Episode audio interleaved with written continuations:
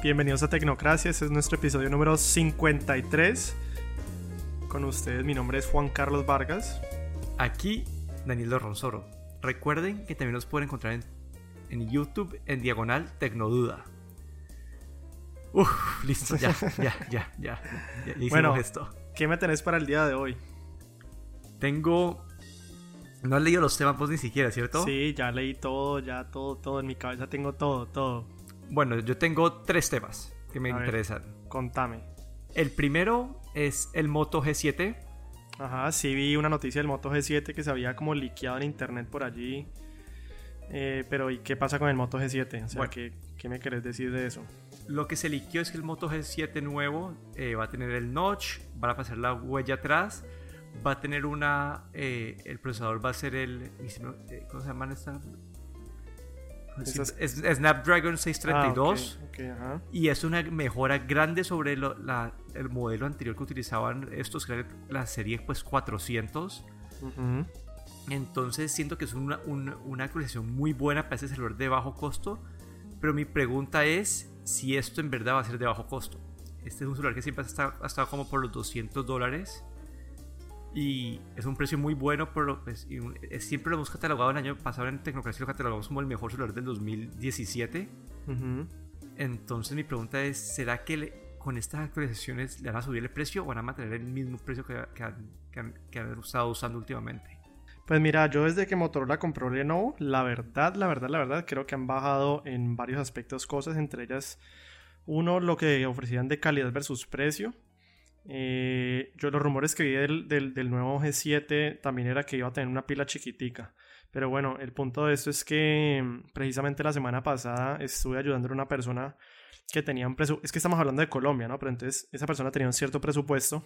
em, aquí pues con el dólar tan caro el Moto G6 y hay que decir el Moto G7 que se liqueó creo que era el Play si no estoy mal. Sí, el Play, correcto. Ajá, el Play es como el más baratico, hay uno que es eh, Plus que es más avanzado, pero el punto es que aquí el Play y el Plus arrancan como en eh, 600 y suben hasta 900, casi un millón de pesos, lo cual es bastante plata, o sea, no es que sea un celular barato como tal.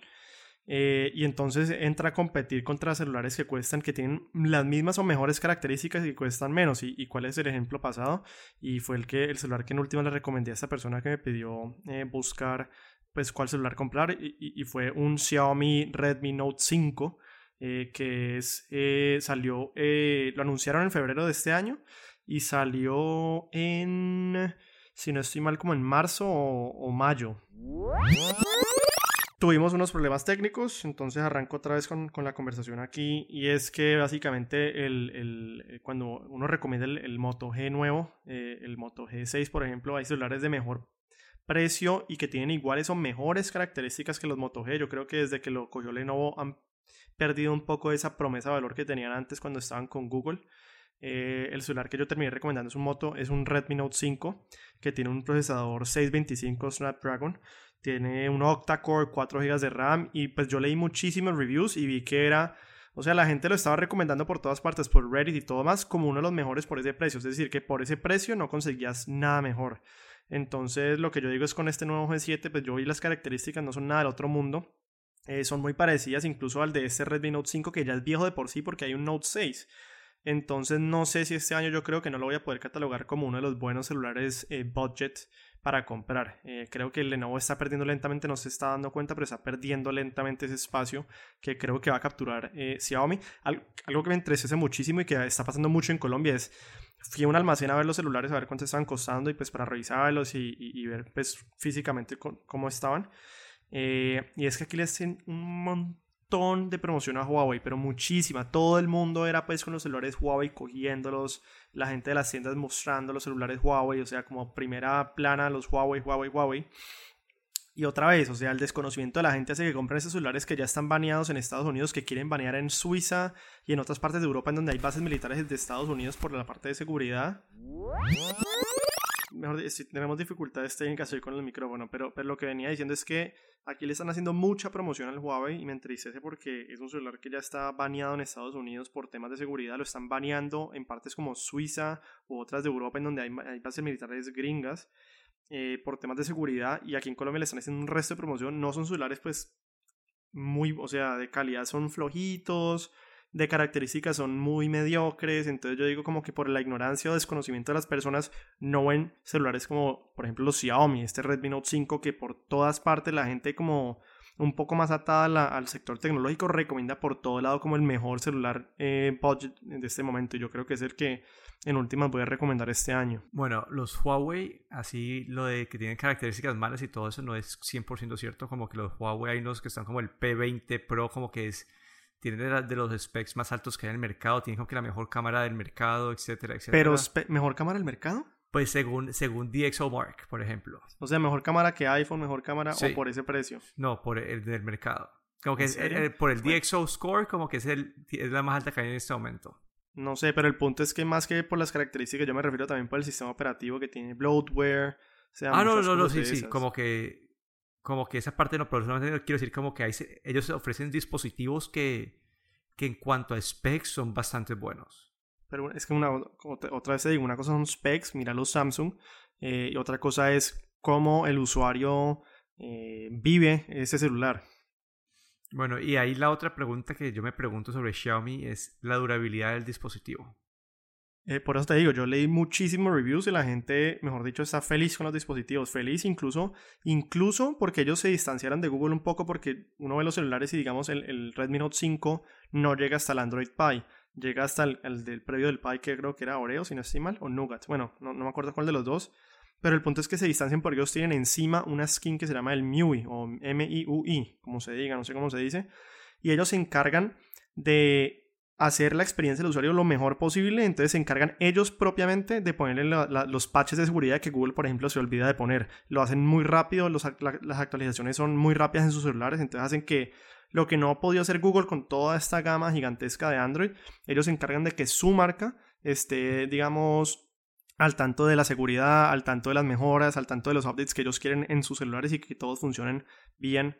Eh, no sé cuánto sea el, el backdrop pues de de, de, pues del sistema operativo hasta, hasta dónde llegará el tiempo de los celulares, pero en general, o sea, la gente le, le, ha gustado muchísimo ese sistema operativo que le ponen encima, que como que es muy lightweight y está muy enfocado y muy adaptado y como muy de mano con las características de los celulares para que no, no, no, tengan bloatware, para que no se sientan lentos, para que no se traben. O sea, he leído muchos reviews y la gente está muy, muy feliz con la marca. Sí, bueno, hay dos puntitos así. Estaba revisando los DxO Marks, que es la compañía de cámaras que, que prueba todo esto, y el Huami Mi Mix 3, que es una, pues, de esta misma marca, está en los top 5. ¿Huami? ¿De Huawei? Eh, no, Xiaomi, pues. Ah, Xiaomi, ok. Ajá. no sé, creo, creo, que lo pronuncia como que Huami, algo así es, no sé. No sé cómo se pronuncia, pero en fin, como que es, es, es esta, que está en los top 5, es decir, que desde ese punto de vista bien. Y si mal no recuerdo, creo que estos celulares son los que tienen el skin que medio se parecían al, skin pesaba medio un iPhone. O estoy, o estoy, estoy muy volado con, esa, eh, con ese statement. No te sabría decir, no te sabría decir, pero pues poder revisar en internet. Yo el, el MIUI 10, por ejemplo, los gestos sí tal vez es un poco de iOS, si no estoy mal. Los gestos de atrás y adelante, incluso con algunas mejoras que yo digo que son muy chéveres. Eh, pero pues uno tiene que tenerlo para experimentarlo. Pero, pero no sé si exactamente da, por la, la verdad no te sabría decir. Listo. Y el otro tema que quería entrar ahorita es que hay, dos, pues, dos filtraciones, una de un, de un Huawei y de un Samsung, que no tienen el notch que fue famoso en este 2018, sino que van a tener como que un circulito en una esquina de la pantalla donde va a estar la cámara. Sí, también vi eso. No sé honestamente cómo funcione. No, pues, pues sí, como que... el vidrio cubriría parte de la cámara y habría un hueco para la, camarita. Sí, habría un hueco para la camarita, lo estaban poniendo hacia un lado. Es decir, que en cuanto a, a, la parte de visión, como que vos vas a tener, vas a tener más pantalla. Esa parte la entiendo. Lo malo es que en la parte de usabilidad me, me preocupa un poco en el sentido de que uno va a tener, va a tener la cámara hacia un lado. Es decir, que si estás, para, cuando uno se utiliza el selfie cam, uno por lo quiere tener como que centrado con la pantalla. Y la otra es que el tenerlo cerca de la esquina, cuando coges la como que en algunas orientaciones puedes bloquearla con el dedo de la pantalla más fácilmente. Entonces, no sé, como que parece un, concepto interesante para aprovechar más la pantalla. Prefiero implementaciones como las que son como ese celular que, ese, que, que o sea, el slider que tiene la cámara escondida atrás. O, o el- Sino que esa es más apta a dañarse, ¿no? Porque Sí. tiene como al ser una vaina como ya más mecánica, digamos la durabilidad no sé qué tan buena sea. Sí, tiene más partes móviles, etcétera, sí. Pero como que, no sé, puede que esta sea la siguiente tendencia que hay en el mercado de las pantallas, todo va a ser una camarita en una Y los sensores cuando son así, ¿cómo los, ¿a ¿dónde los ponen? No, pues eh, por lo general los celulares que no tienen como que lo que llaman pues Face ID, que tienen solamente la cámara, pues una cámara normal, no necesitas, no necesitas más de un hueco. Como Ya, que es- el- la razón por la que el iPhone y algunos Hua- eh, Xiaomi o Huami, como se diga, Xiaomi. eh, que tienen que, ti- que tienen más de eh, como que más de un sensor es para otro tipo de cosas como que quieren tener o quieren tener dos cámaras para tener para tener la para hacer los port- eh, portarretratos o quieren ponerle sensores de infrarrojos para la identificación etcétera Ya, ok. pero bueno el último tema ya sé que este te lo mencioné y te pusiste bravo conmigo A ver, no me digas que da por otra vez. no no no no es de Apple. ¿Cuál? el de la el concurso pues la- las preguntas Ah, de ya, cámara de de MKBHD. Ya. Yo sé, vos me dijiste lo siguiente. eh, la forma que le man tomó las fotos no es la mejor. No, espérate, para los que no sepan qué es, básicamente MKBHD, el youtuber famosísimo, pues si no lo conocen, busquen MKBHD en YouTube, es un youtuber gigante de tecnología. E hizo un concurso a ver eh, como un blind test, un test a ciegas de un montón de fotos de diferentes cámaras de, de celulares. La gente vota a ciegas sin saber de qué celular es y según las votaciones, entonces él, él va eliminando eh, como estilo bracket de eliminación del Mundial de Fútbol, entonces él va eliminando ciertas y llegan hasta que lleguen dos a la final y gane una de las dos para ver cuáles son los mejores celulares o los, los celulares que mejores cámaras tienen según la votación de sus usuarios. Listo. Entonces vos me dijiste, no te gustó la forma del experimento. ¿Por qué? Porque él lo tomó con la cámara de efecto de cada celular y cada cámara de efecto tiene una, una apertura distinta, tiene una distancia, un- de- una distancia de foco distinta. Es decir, que las fotos en sí tienen pues, esa, diferencia. A vos te hubiera gustado más que hubieran usa- utilizado una, pues, Pues es una aplicación que hubiera- para que la foto tuviera las mismas características en sí. Ujú, ujú. Y ahí ya es para probar como que la el, la el mejor sensor. Entiendo tu punto, pero también entiendo el de él porque es como, como que si tuviera la cámara original, la que va a usar el 95% de las Sí, personas. pero es que te, te voy a decir otra cosa y, y- y- lo difícil ahí es como que vos vas a testear eso. Es como si yo te digo, no sé, eh, te mando una foto y te digo, Daniel, ¿te gustan los colores de esa foto? Y me decís, sí, la imprimís y pues queda horrible porque nada que ver los colores de una... O sea, el punto es que esas fotos las van a ver desde, desde dispositivos móviles con diferentes, diferentes pantallas. O sea, ah, sí, sí. Tal sí. vez alguien la ve en un iPhone con una pantalla OLED y otra persona la ve, no sé, en un Nokia con una pantalla. eh, Entonces es muy complicado como que vos juzgar si en verdad. O sea, no sé, no sé. ¿Quién, quién va a votar? Gente en Estados Unidos que tienen mayoritariamente, no sé, iPhone. O sea, es muy complicado como que vos sacar así objetivamente que vos digas, esta es la mejor cámara. O sea, pues es interesante ver qué, qué pasa con los resultados, pero creo que no van a ser resultados contundentes en lo absoluto. O Bueno, sea, como que si el man va a decir eso para que la gente se base en decir como que este es la mejor celular de cámara, va a ser un resultado su- super sketched o super good. bueno, entonces ahí te puse el link en las notas. Yo sé que no es científicamente correcto, pero quiero hacer el concurso con vos y que escojamos nuestras favoritas y ver cómo se va desarrollando pues el concurso. Ok, ¿de a dónde querés que vote? ¿De mi pantalla de computador que está calibrada para colores? El computador, el computador, el Ok, computador. listo, bueno. Bueno, entonces, Entonces. como parte de este episodio, lo que hemos hecho es ir foto por foto que ha posteado MKBHD en su Twitter e hicimos nuestro propio bracket para escoger nuestra foto favorita.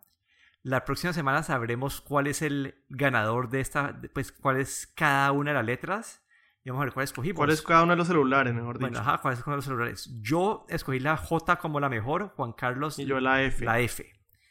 Todavía no sabemos qué va a ser. En la próxima semana vamos a ver cuáles eliminamos en las primeras rondas y cuáles eh, hemos, pasamos. Pueden haber sorpresas, puede que hayamos metido como que, no sé, un, un Moto G6 lo han- lo hayamos pasado hasta la Mm, semifinal o no, algo así. Sí, seguro que no, pero bueno. Pero sí, es todo es basado en una sola foto, no es la prueba más Estoy científica seguro del que el que escogí fue el Pixel. Estoy segurísimo que el mío es el Pixel. Ay. Va- vamos a ver, es un- es una prueba boba, pero si ustedes quieren así ver, hacer esa prueba ciegas, Ahí les dejamos el link en el podcast, Sí. eh, descripción del podcast. Sí, pero bueno, eso es todo por este episodio. Recuerden que nos pueden encontrar en YouTube en Diagonal Tecnoduda. Aquí me despido, Daniel Dorronsoro. Me pueden encontrar en Twitter en arroba de Dorron. Yo soy Juan Carlos Vargas, muchas gracias a todos.